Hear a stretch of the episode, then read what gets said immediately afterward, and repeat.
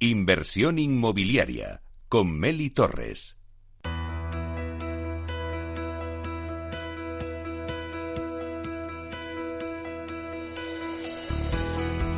Aula de Innovación.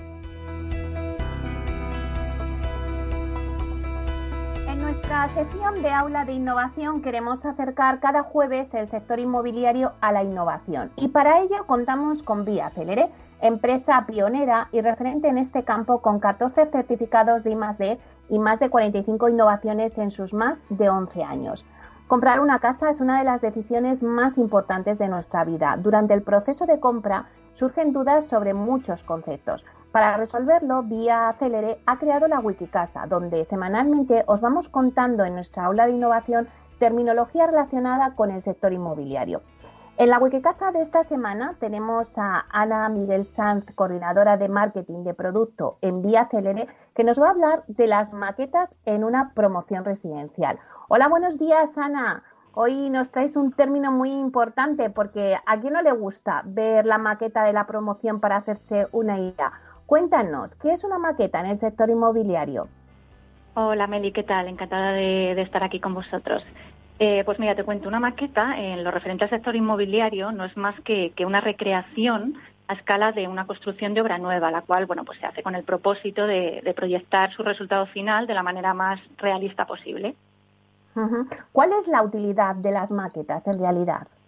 Pues a día de hoy eh, es una herramienta comercial fundamental para nosotros, pues la mayoría de nuestros clientes compran sobre plano o cuando todavía la promoción está en construcción y bueno, pues las personas al final necesitamos ver, necesitamos tocar y, bueno, ya que además al fin y al cabo, como has comentado tú, ¿no? La compra de una vivienda es una de las decisiones más importantes de nuestra vida. Entonces, bueno, pues el disponer de, una maqueta en la oficina de ventas nos permite explicar el proyecto sobre un modelo 3D, haciendo el proceso mucho más visual, más comprensible y permitiendo al cliente visualizar lo que, lo que puede ser su futuro hogar, así como los espacios, las dimensiones, los colores, las formas, todo. ¿Cómo está evolucionando las maquetas ahora mismo en el sector inmobiliario?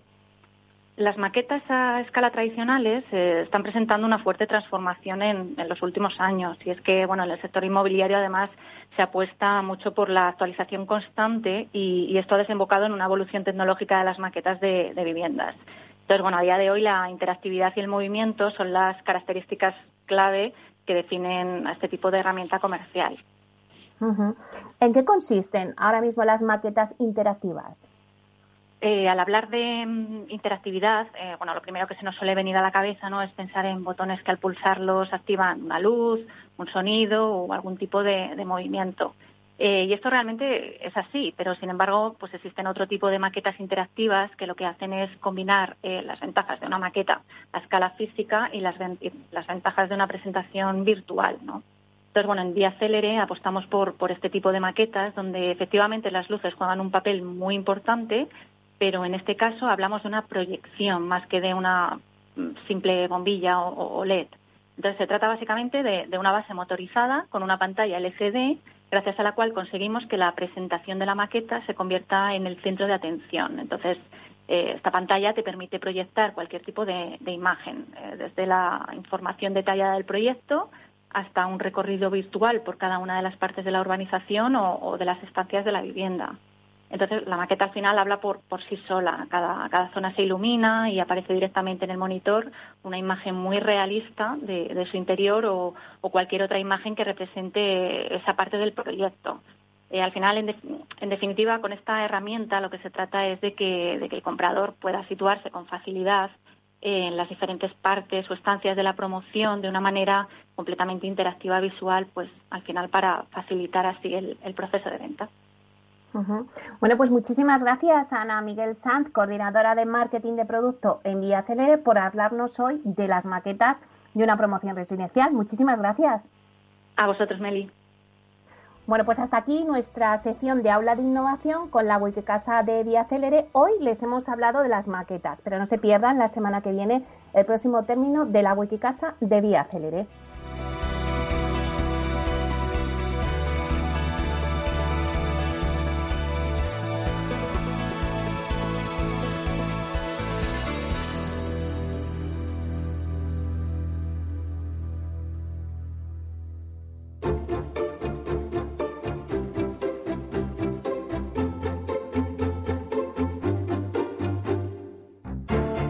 Es el momento del análisis.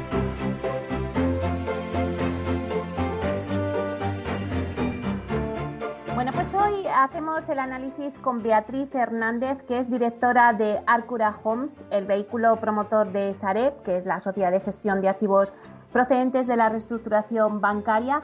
Hoy queremos centrarnos en el trabajo y en el desarrollo de suelo que está haciendo la compañía y en conocer también los principales proyectos que está abordando además en diferentes localidades. Eh, buenos días, Beatriz. Buenos días. Bueno, pues eh, bienvenida a Inversión Inmobiliaria, un placer tenerte con nosotros. Y lo primero, cuéntanos un poquito para centrar un poco a nuestros oyentes qué es Arcura Homes y cómo nació. Muchas gracias, lo primero, Meli, por poder compartir este espacio con vosotros. Eh, Home se creó en el año 2019 como el principal promotor de Sareb en el que tenemos una participación mayoritaria. Barde Partners sería nuestro socio minorista en, este, en este vehículo. En el momento de la constitución de este vehículo, Sareb traspasa más de 800 millones de, euros en activos, tanto en promociones que estaban en, curso, suelos que eran finalistas y suelos que necesitaban de algún tipo de transformación urbanística para su posterior eh, desarrollo como una promoción. Eh, para ello, eh, desde Arcura Home se cuenta con la gestión especialista de AELCA, que hace una gestión integral de todos estos activos y que además comercializa las viviendas que, se desarrollan en estas promociones. ¿Y puedes contarnos cómo habéis cerrado un año tan complejo como ha sido el 2020 y cómo habéis arrancado el 2021? Eh, bueno, no, no, quiero adelantarme a la información que se va a hacer pública desde Sareb, como, la, mm. el cierre del ejercicio que se hará en, en breves días pero sí, sí comentarte que ha sido un año eh, especialmente retador para todos. Por supuesto, a nivel, a nivel personal, pero, pero en cuanto a lo profesional, eh, eh, bueno, pues con, con, unos retos y con un proceso de cambio a lo largo de todo el, de todo el año eh, importante. Eh, sí decirte que hemos cerrado el año eh, mejorando las previsiones que, revisamos durante los peores meses de la pandemia, al inicio de los meses de abril y, mayo, eh, y el comportamiento comercial ha sido mejor y hemos finalizado el año con, cumpliendo, está cumpliendo, está cumpliendo esos objetivos que nos habíamos que nos habíamos marcado. En relación a la vivienda a la vivienda nueva, eh, como te digo, con una actividad eh, comercial eh, potente, tanto presencial como no, presencial. Eso nos ha exigido eh, eh, modificar nuestro proceso de comercialización y adaptarnos a esta nueva situación. Eh, hemos detectado, sí, comportamientos desiguales en, diferentes mercados locales, impactados, por supuesto, pues por confinamientos más agresivos y con, y con cierres más agresivos y, eso ha hecho que el, que el comportamiento comercial se haya visto diferenciado en estas, en estas ubicaciones. Lo que también hemos detectado al final del año 2020 y en estos primeros meses del año 2021 es una recuperación incipiente del mercado internacional. No hay que olvidar que, mm, em, un porcentaje, en torno a un 10% del producto que, tenemos en, el, en Arcura Homes está destinado al cliente internacional. Eh, y sí que hemos detectado esa recuperación incipiente en estos últimos meses que esperamos que se, prolongue a lo largo de todo el año 2021. Esto probablemente haga que reflexionemos sobre las estrategias que tenemos previstas para esta, para esta tipología de cliente. Eh, en estos primeros dos meses del año 2021, y quizás pronto todavía para decirlo, pero sí que hemos visto cierta recuperación de algunos mercados que no habían tenido un buen comportamiento comercial durante, durante el año 2020.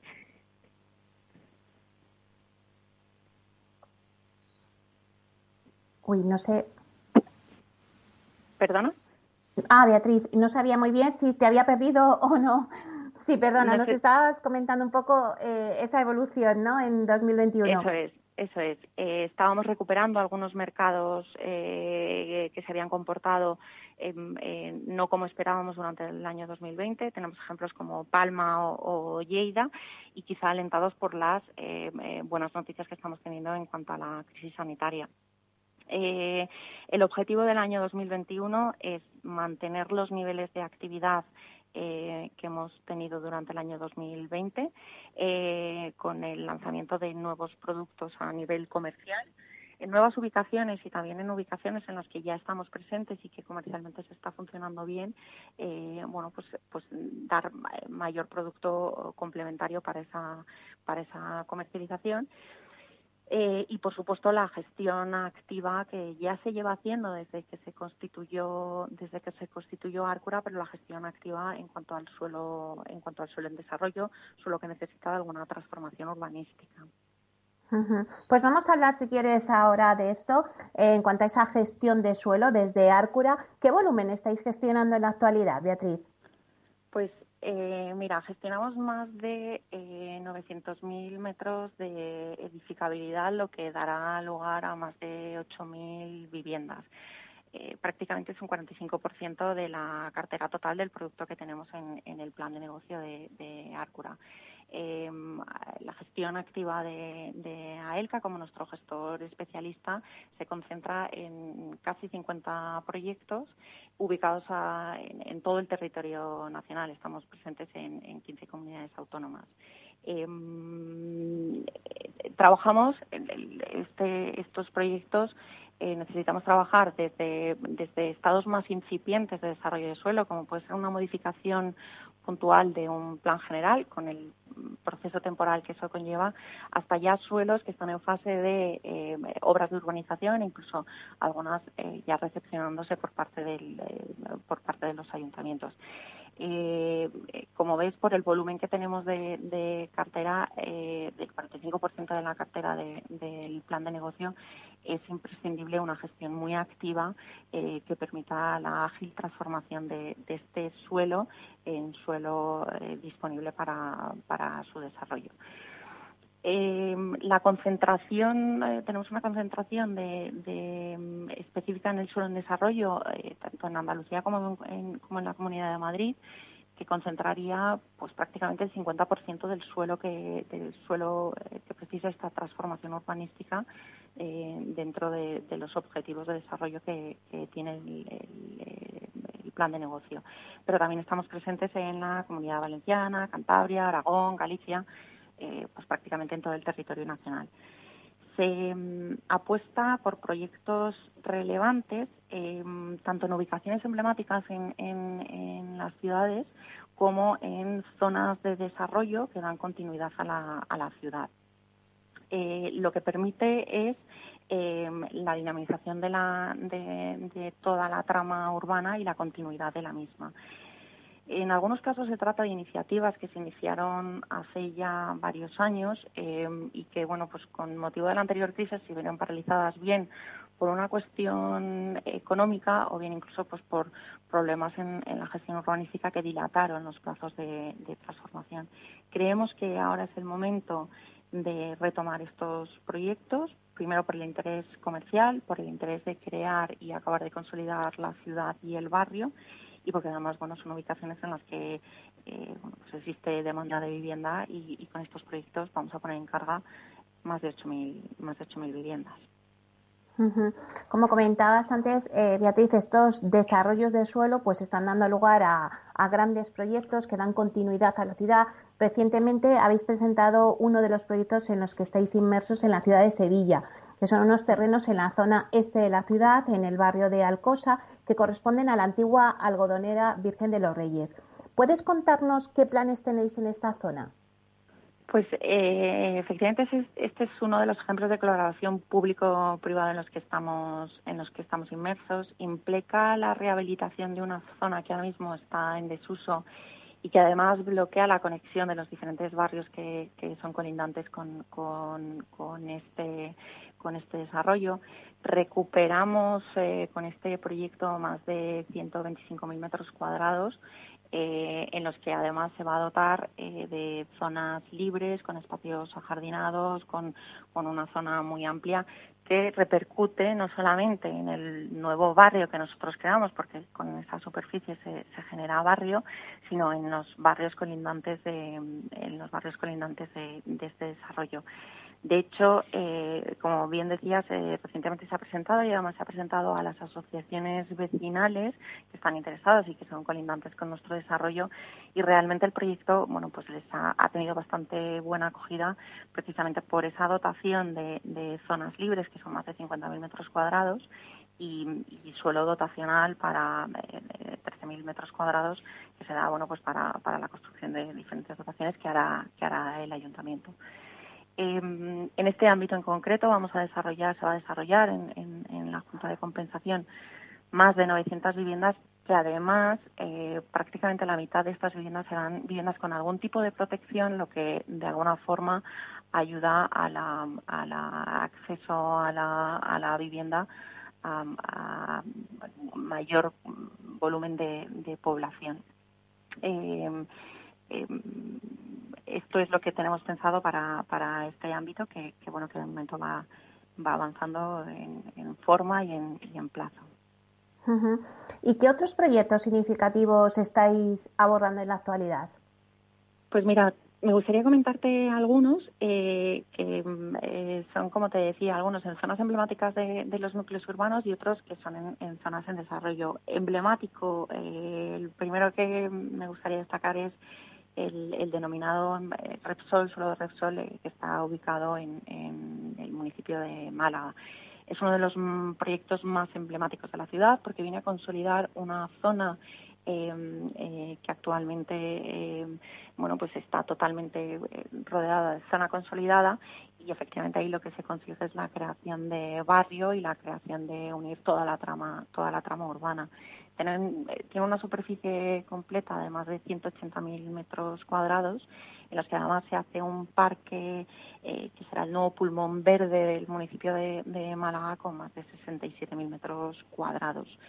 Eh, en este proyecto también es una colaboración con lo público y, bueno pues se van a desarrollar allí viviendas tanto de viviendas libres como viviendas con mm, algún tipo de protección con una amplia variedad de terciario, comercial, oficinas, hotelero, eh, y efectivamente vendrá a consolidar toda la, toda la trama urbana de esta, de esta zona de Málaga totalmente, totalmente consolidada. También em, eh, como proyecto emblemático dentro de dentro de zona emblemática de ciudad tendríamos el, el eh, Colegio Peleteiro que está ubicado en Santiago de Compostela. Eh, en sí es uno de los proyectos con, gran envergadura dentro del municipio de Santiago y lleva ya casi más de dos décadas paralizado precisamente bueno pues por, por lo que comentábamos antes de, la paralización de la crisis de, la anterior crisis eh, ahora mismo estamos inmersos en una modificación de plan general eh, y este proyecto eh, se desarrolla en las antiguas instalaciones del Colegio Peleteiro, ubicado estratégicamente en, el corazón del ensanche del municipio y, bueno, pues es una zona totalmente, totalmente consolidado del, municipio de Santiago. Em, se generarán mm, pues más de 13.000 mm, metros cuadrados de uso residencial también habrá residencial eh, protegido con, con 3.000 metros cuadrados y una dotación que se le entregará al ayuntamiento de 900 metros cuadrados para usos eh, del ayuntamiento, el ayuntamiento muy oportuno. La inversión solamente en la parte de gestión urbanística prevista para este suelo eh, casi alcanza los 3 millones de euros. Si me permites, me gustaría comentarte también algunos otros suelos que se ubican en, en, zonas no tan estratégicas por, por, o no tan emblemáticas de los, de los eh, municipios, sino en ámbitos de, expansión, como puede ser el ejemplo de Majuelo Norte, que se encuentra ubicado en, el municipio de Valdemora, aquí en la ciudad de, de Madrid. Es una, una, zona residencial de expansión que se, se encuentra ubicada al sureste del, casco urbano y en el que prevemos un desarrollo de 800 viviendas con toda tipología de vivienda, pues, eh, plurifamiliar, unifamiliar, eh, protegido, etc.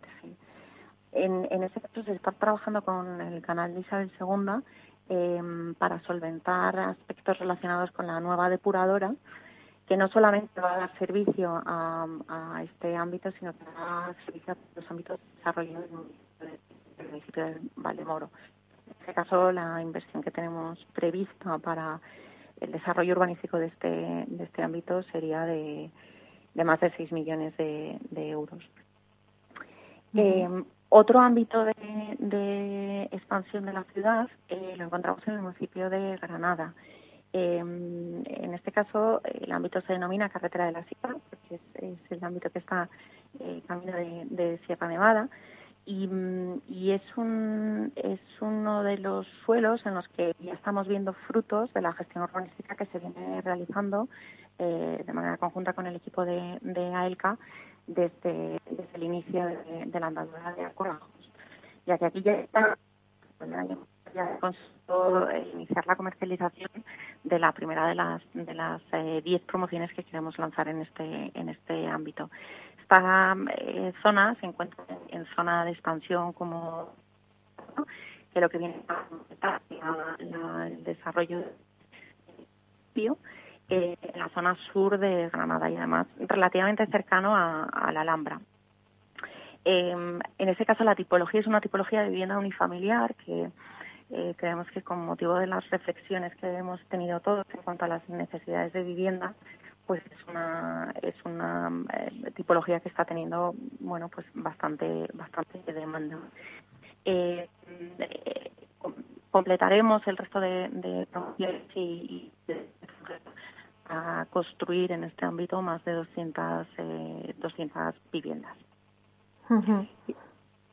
Pues no sé si se te queda alguno en el tintero rápidamente, eh, Beatriz. Bueno, eh, eh, podemos comentar también Valdefierro en el, en el municipio de que este es otro otro de los ámbitos que es zona de expansión. está ubicado en el este del municipio de Zaragoza eh, completa también una zona que está en un proceso de regeneración y, en el momento en el que se acaben las, obras de urbanización habrá completado ese, ese proceso de regeneración. En este caso eh, se está trabajando en modificar el esto nos ocurre, como te decía, son proyectos que, que se han trabajado hace ya años y, en, en, estos procesos de transformación debemos adaptar los proyectos de urbanización a la nueva normativa, como no puede ser de otra forma, pero también incluso a nuevas necesidades que, han surgido en este, este tiempo. En este caso se desarrollarán más de 200 viviendas, lo que generará una bolsa de viviendas de diferente tipología, con zonas comunes y con como, como, como zona de expansión del, del municipio de Zaragoza. Bueno, pues la verdad es que todos los proyectos que nos has contado son súper interesantes. Eh, nos vais contando si queréis próximamente en otras conexiones cómo van evolucionando, pero creo que es una gran labor todo este desarrollo de solo esta colaboración público-privada. Pues muchísimas gracias, Beatriz Hernández, directora de Arcura Homes, eh, por estar aquí y contarnos pues todos los planes que estáis desarrollando. Muchas gracias a ti, Melín. Hasta pronto. Hasta pronto, gracias.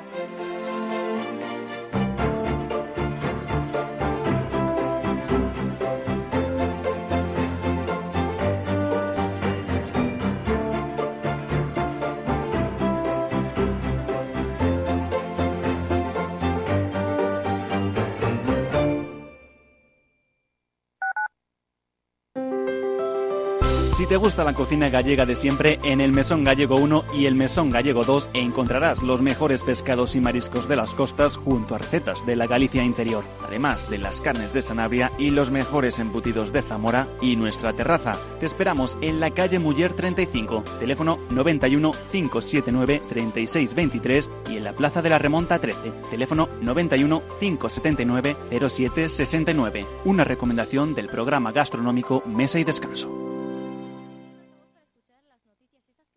Gráficas Naciones. Más de 50 años de experiencia en el sector de las artes gráficas. Apostamos por la última tecnología tanto en impresión offset como en digital y gran formato. Realizamos todo tipo de impresión. Tarjetas de visita, folletos, libros, vinilos, decoración y montaje de stands. Más información en el 91 629 2145 o en gráficasnaciones.es. Capital Radio.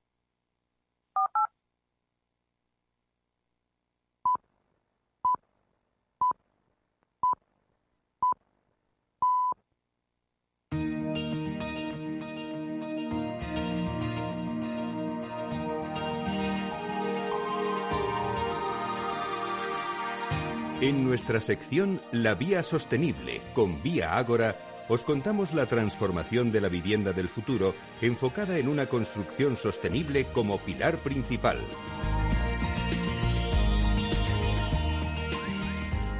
Bueno, pues hoy en nuestra sección La Vía Sostenible vamos a hablar del acuerdo que ha cerrado esta semana la inmobiliaria Vía Ágora con la Universidad de Castilla-La Mancha.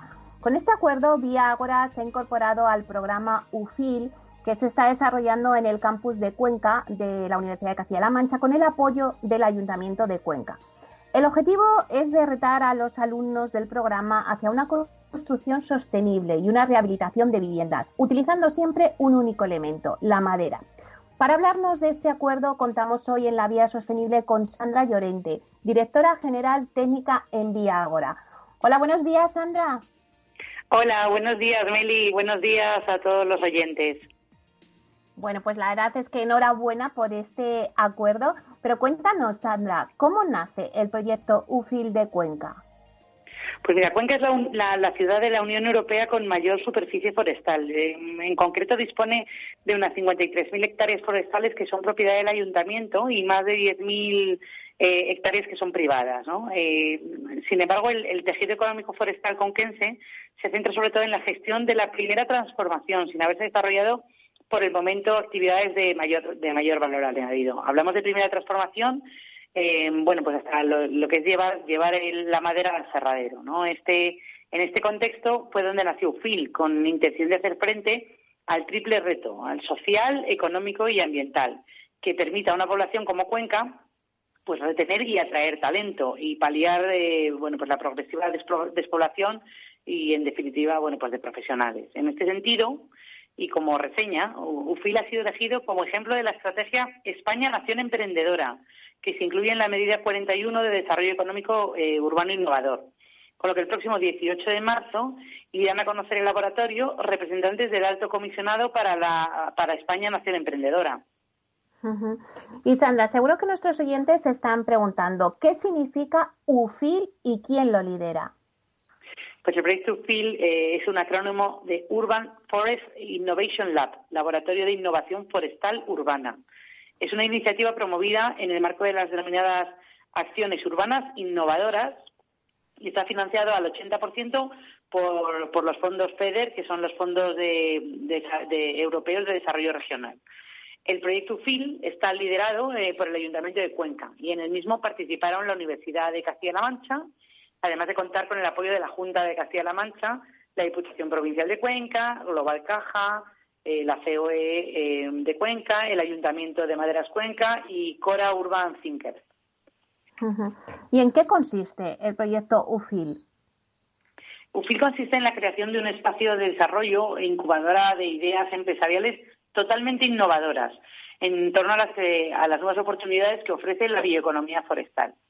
En cada edición de UFIL, cuatro empresas de sectores diversos, que se denominan Challengers, plantean un reto de su negocio para que los participantes experimenten y generen eh, soluciones creativas eh, a ese reto, ¿no? aplicando pues técnicas de exploración, ideación, incluso incluso puede llegar al, al prototipado. En la presente edición, en la que Viagora ha planteado su reto, participan 35 personas de perfiles muy diversos. Pues, eh, hay gente con formación industrial, forestal, tecnológica, empresarial, y que constituyen se constituyen en equipos de tres personas máximo y participan en interioridades de captación y entrenamiento durante nueve meses, que es lo que dura el programa. Eh, de manera muy intensa van generando ideas de negocio por equipos de acuerdo al reto que tengan que desarrollar. Y finalmente, mm, bueno, pues como he dicho, pues llegarán incluso a presentar un, prototipo de su idea de innovación. Ha habido un momento, eh, Sandra, que me has hablado de bioeconomía forestal, pero ¿qué es la bioeconomía forestal? Mira, Meli, la, bioeconomía forestal es el conjunto de actividades económicas eh, de las que se pueden obtener productos y servicios que generen un valor económico eh, y en las que se utiliza de manera sostenible y ecoeficiente recursos de origen biológico y, en, bueno, pues en este caso en concreto, recursos del ecosistema forestal al utilizar los recursos del bosque de manera eficiente y sostenible, la bioeconomía forestal genera beneficios medioambientales, además de, como hemos dicho antes, sociales y, por supuesto, económicos. ¿Y qué retos han surgido en esta primera promoción de emprendedores del proyecto UFIL que nos puedas comentar? Pues mira, para que os hagáis una, idea de la diversidad de propuestas innovadoras de la primera promoción de emprendedores de este proyecto UFIL, el pasado 5 de febrero de este año se presentaron sus proyectos en el UFIL Demo Day. Fueron 17 propuestas eh, de nuevas startups. Eh, los proyectos han sido muy diversos, ¿no? Todos utilizaban y gestionaban recursos de, bosque. Entre ellos te puedo citar, pues mira, nuevas tecnologías para la gestión eh, forestal, a través de una tecnología que existe en un mapeo, consiste en un mapeo 3D de la masa forestal.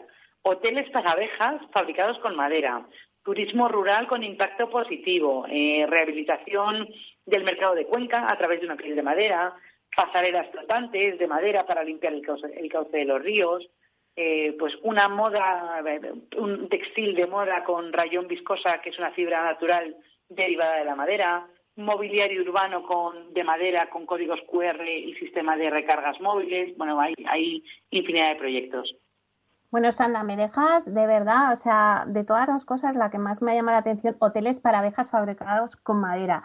Bueno, la verdad es que vamos a aprender muchas cosas con vosotros eh, con este proyecto. Y el reto, ¿cuál es el reto que ha planteado Agora en esta segunda edición de UFIL? En, en, esa segunda edición hay cuatro challenges en los que se encuentra Agora y otros que bueno pues que eh, a, través de UFIL se irán se irán em, enseñando no que todavía son sorpresa y no os podemos comentar. Pero por ejemplo em, los, estos cuatro retos eh, que nosotros ya conocemos están vinculados todos con la madera no y hay algunos pues de depuraciones hay algunos de un salto de agua en cuenta para hacerlo turismo rural. En concreto nuestro reto desde Viagora eh, es que cómo se puede integrar la madera en la rehabilitación y mejora de la eficiencia energética de viviendas y edificios. ¿no? Yo creo que está muy alineado con los retos que tenemos ahora mismo ¿no? de la agenda urbana. Bueno, Sandra, la verdad es que sí, es todo un reto, pero cuéntanos, ¿por qué la madera puede mejorar la eficiencia energética de viviendas y edificios? Mira, la madera es el único material de altas prestaciones que es capaz de reducir la huella de carbono en el sector de la construcción y de actuar como sumidero de CO2. La búsqueda de la sostenibilidad en el sector de la construcción ha pasado em, de ser un valor añadido a ser realmente un objetivo. Considerando que la construcción y rehabilitación de edificios eh, representa aproximadamente un 40% de las emisiones de CO2 de la Unión Europea y que para el 2050 las economías europeas y entre ellas la española tienen que estar descarbonizadas y ser neutras en emisiones de carbono, yo creo que la madera puede jugar un papel clave el uso de la madera en el sector de la construcción ha tenido tradicionalmente poco desarrollo en España eh, en el último siglo, ¿no? Y, su uso ha tenido poco peso, sobre todo en el ámbito urbano. Yo creo que esta situación se maximiza cuando se trata de rehabilitación eh, de, edificios, ¿no? Es un sector que es reticente, puede que al uso de la madera, eh, y, pero sin embargo es un sector, el de la rehabilitación, que está en, un clarísimo auge, ¿no? El 56% del peso del sector de la edificación ya corresponde a rehabilitación.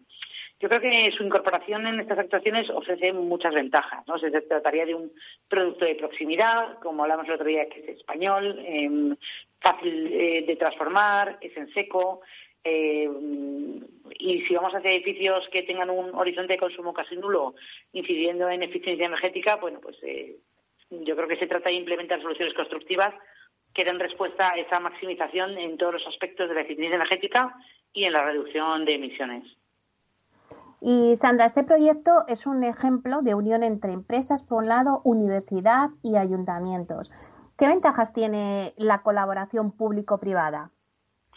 Mira, yo creo que ni la administración pública puede crecer de un modo indefinido, ni tampoco puede desentenderse del control de ciertos servicios clave. En ese escenario y, como fórmula intermedia entre privatización y crecimiento desmesurado de lo público, aparece esta fórmula de colaboración público-privada como una posibilidad muy real, sostenible y que además es de futuro. Yo creo que aúna la la eficiencia privada con la vocación y supervisión pública. Además, da respuesta inmediatas a, problemas que son urgentes y da soluciones viables a grandes retos, que aportan la expertise del sector privado, pero poniéndolo al servicio de los objetivos públicos.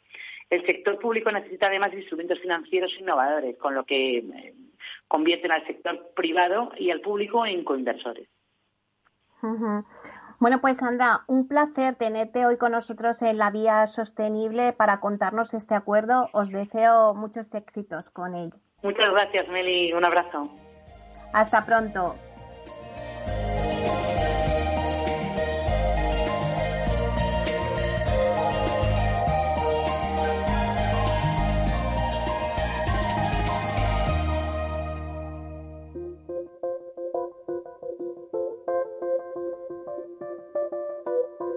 Inversión inmobiliaria y PropTech con Urbanitae, un espacio donde descubriremos las nuevas claves financieras que están cambiando el sector inmobiliario gracias a la transformación digital.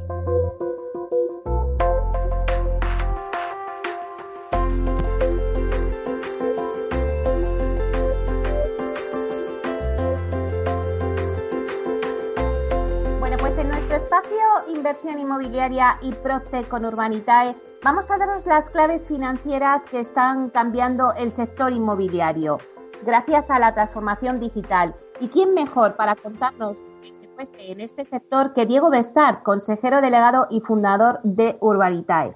Hola, buenos días, Diego. Buenos días, Meli. Encantado de estar aquí una vez más. Bueno, pues si te parece, vamos a hacer un repaso a las noticias Proctec y luego nos tienes que contar vuestro gran proyecto en Menorca. Claro que sí, claro que sí, encantado.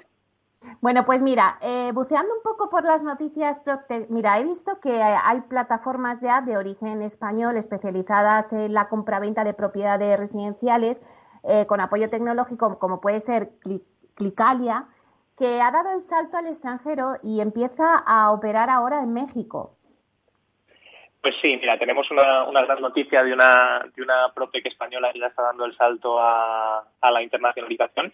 Clicalia, para los que no la conozcan, es, eh, es una, empresa de uno de los sectores del PropTech que podría decir más, más en auge, ¿no? que son los iBuyers o e-buyers, que básicamente yo creo que ya lo hemos hablado en algún, en algún momento en el pasado, pero bueno, es un modelo de negocio a través del cual pues eh, un particular puede vender su casa en cuestión de, días. Es decir, en vez de publicar el proyecto en, un portal como Idealista, Fotocasa y recibir visitas y, luego vender la vivienda, pues eh, los iBuyers como Clicalia o Tico, por ejemplo, que es otro que hay en nuestro mercado, eh, te compran la vivienda, te garantizan que te compran la vivienda en siete días. Es decir, ellos te subes a la plataforma, les das tu dirección utilizan el Big Data y todos los datos que hay ahora mismo para analizar bien la zona y te dan un precio en el momento prácticamente.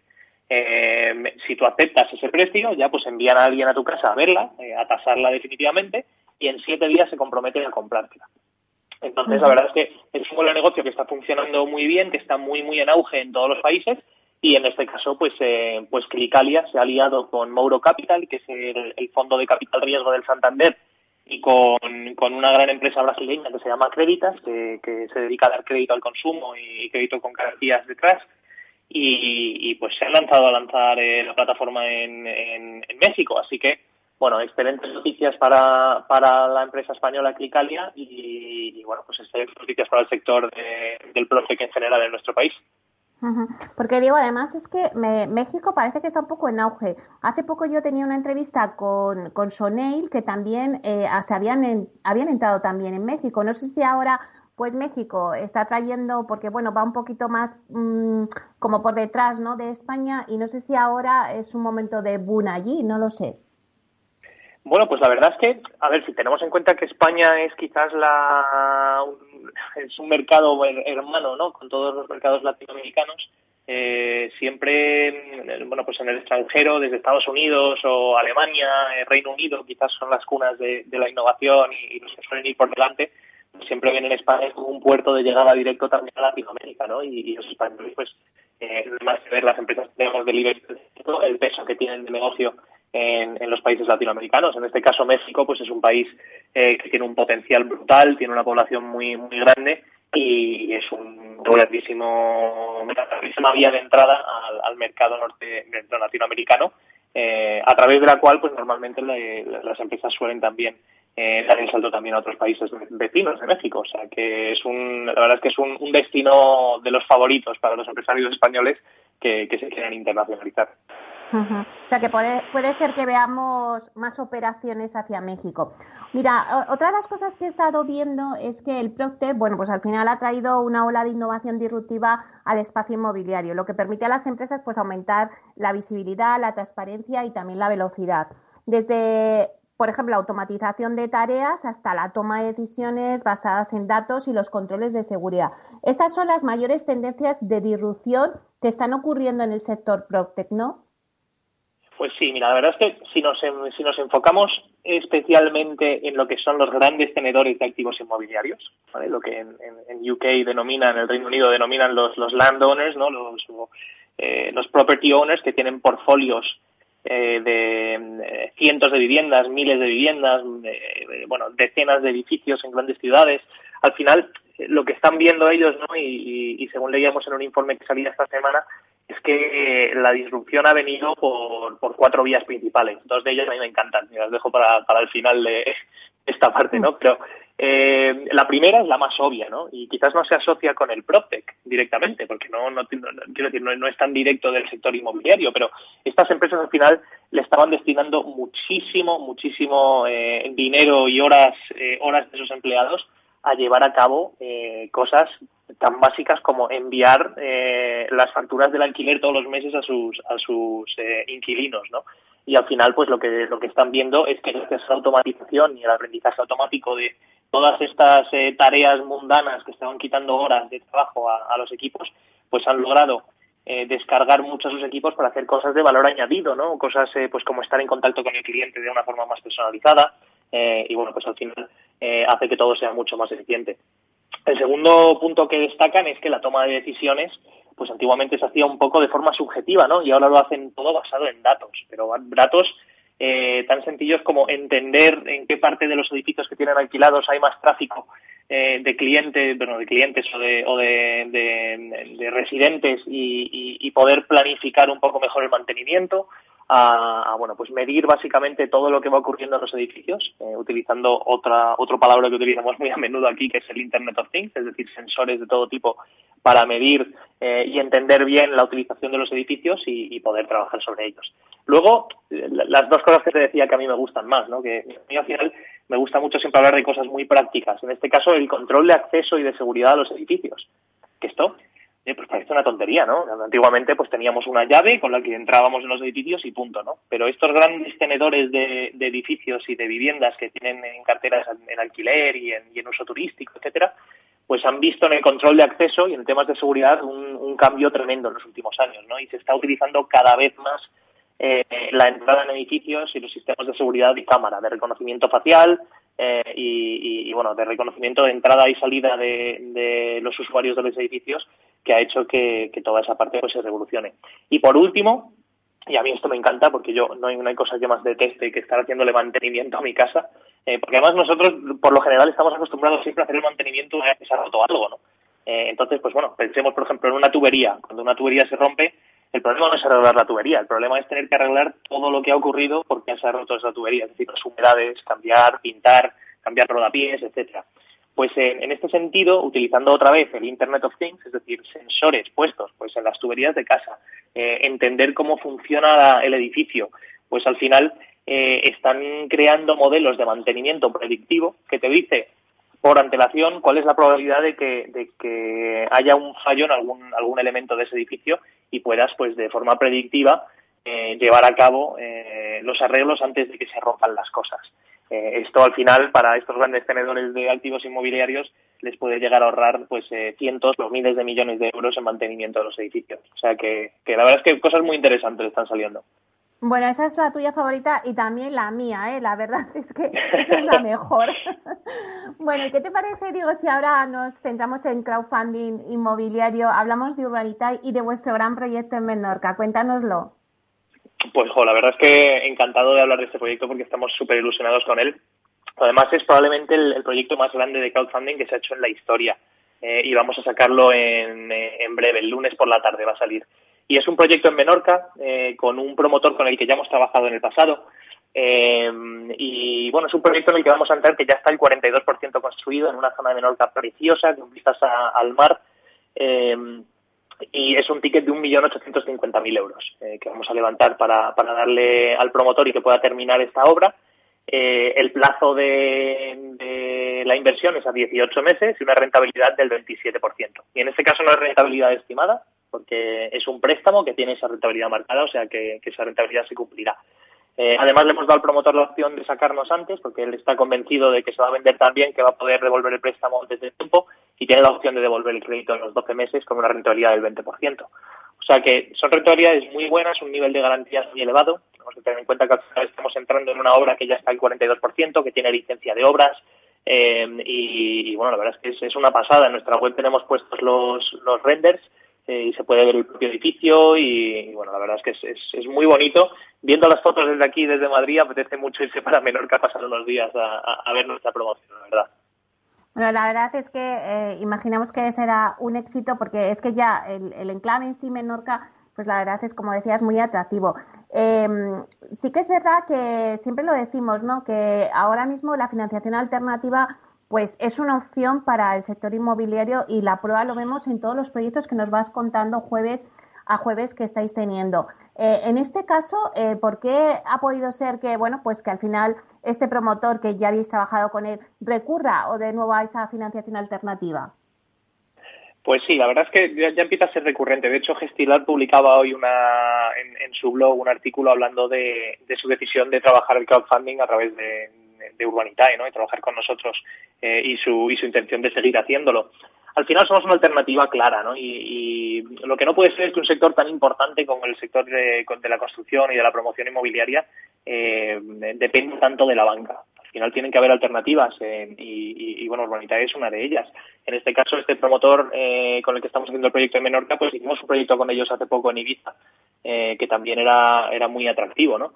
Eh, y en este caso, bueno, pues para entender por qué se financian con nosotros y, no con el tradicional del banco, ¿no? Los bancos al final, eh, una de las principales razones por las que financian obra nueva es por su intención de quedarse eh, con los clientes finales, los que compran esas viviendas. Y quedarse con ellos me refiero a que esos clientes hagan la hipoteca con el banco que ha financiado la obra, ¿no? Las subrogaciones. Mm. Tú cuando entras a comprar una obra nueva te suelen dar la opción de subrogarte al que ha financiado la obra y ya te quedas con esa hipoteca.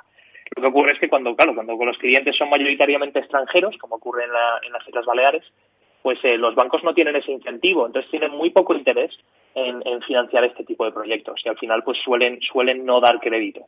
Y en este caso, pues los promotores o, financian todo a pulmón y se limitan mucho en la capacidad que tienen de hacer otros proyectos o, buscan una alternativa. Y, bueno, pues en Urbanitaria encontró una, una alternativa muy buena. Y sobre todo también yo creo que repiten con nosotros porque ven que ya tenemos un, un track record en el mercado que nos permite levantar tickets de inversión pues como este, ¿no? De 1.850.000 euros, que como comentaba es de los más grandes que se han hecho en la historia del crowdfunding. Eh, y la verdad es que estamos viendo un apetito inversor que estamos casi seguros de que se va a fondear también muy rápido. Claro, porque es que, eh, Diego, recuérdanos, o sea, eh, lo abrís el lunes, Recuerda un poco la hora porque al final vosotros, eh, bueno, sea un millón o sea menos, en cuestión de minutos, al final lo tenéis cubierto.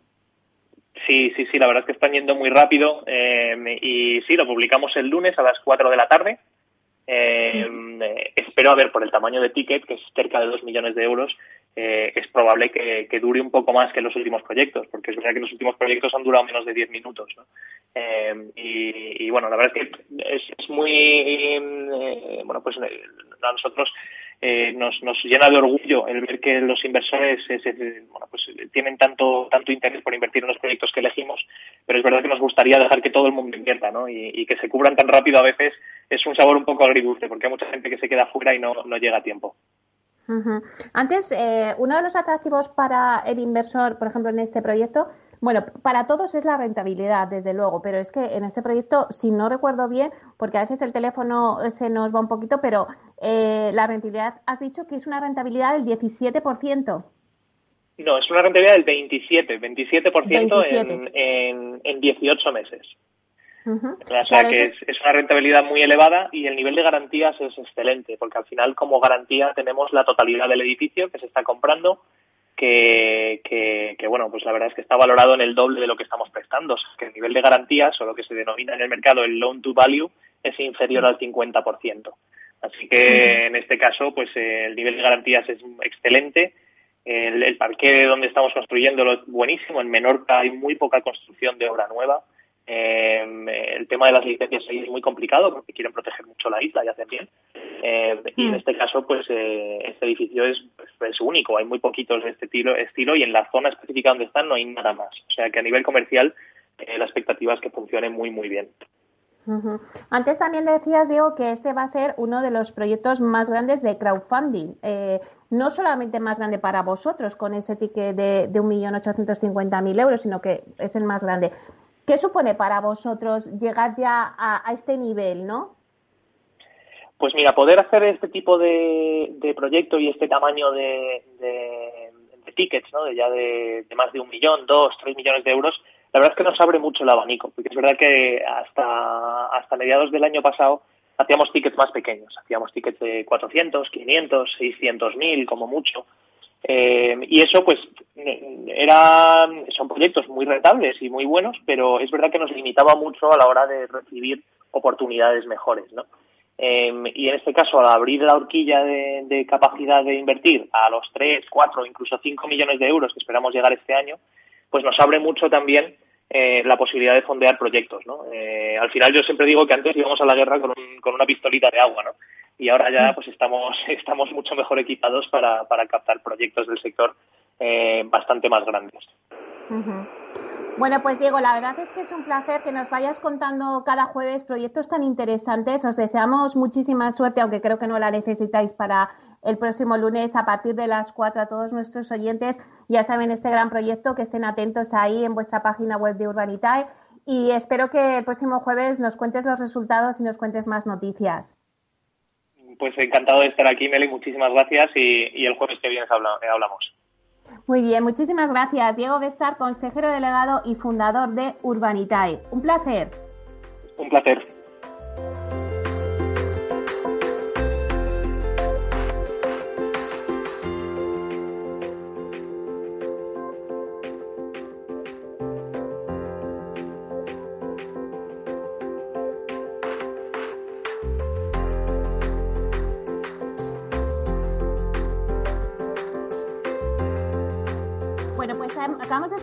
El gran proyecto que tienen entre manos ahora en Urbanitae de Menorca. Y nada, ahora pasamos a los informativos a las 12 y luego tenemos nuestra sección La Voz del CEO que hoy tenemos con nosotros en La Voz del CEO contamos con Álvaro Conde que es director de GRC Gestión de Riesgos y Cumplimiento y Sostenibilidad en Neynor En nada, estamos con vosotros.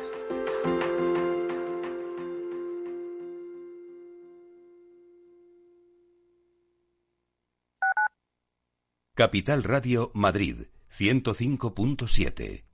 Disfruta de la mejor cocina gallega en Montes de Galicia. Todo un clásico moderno en el barrio de Salamanca. Disfruta de la variada dieta atlántica, de las mejores carnes y pescados tratados con respeto y transparencia y regados con una de las mejores bodegas de la zona. En grupo, en familia o en pareja, Montes de Galicia te ofrece el espacio perfecto en cada ocasión.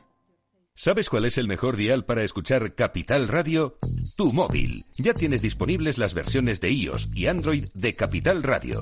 Y si quieres escucharlas en tu coche, lo tienes muy fácil. Empareja el Bluetooth de tu coche con tu móvil o tableta, entra en la app de Capital Radio y ya lo tienes. Escucha Capital Radio en digital. Y si te preguntan qué escuchas, no lo dudes. Capital Radio.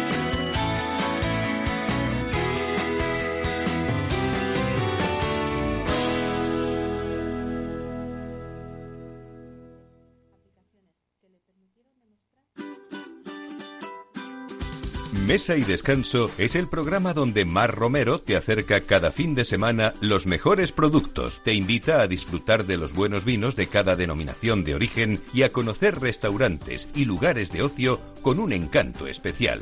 Mesa y Descanso, los domingos a las 13 horas, aquí en Capital Radio. Esto te estás perdiendo si no escuchas a Luis Vicente Muñoz en Capital, La Bolsa y la Vida. Xavier Ferraz, profesor de SADE. La COVID eh, ha sido una especie de máquina del tiempo, ¿no? Nos ha situado no en 2021, sino en 2031 a nivel de, digitalización. Lo que tenía que haber pasado pues en 10 años eh, ha pasado en 10 meses. No te confundas. Capital, la bolsa y la vida con Luis Vicente Muñoz, el original.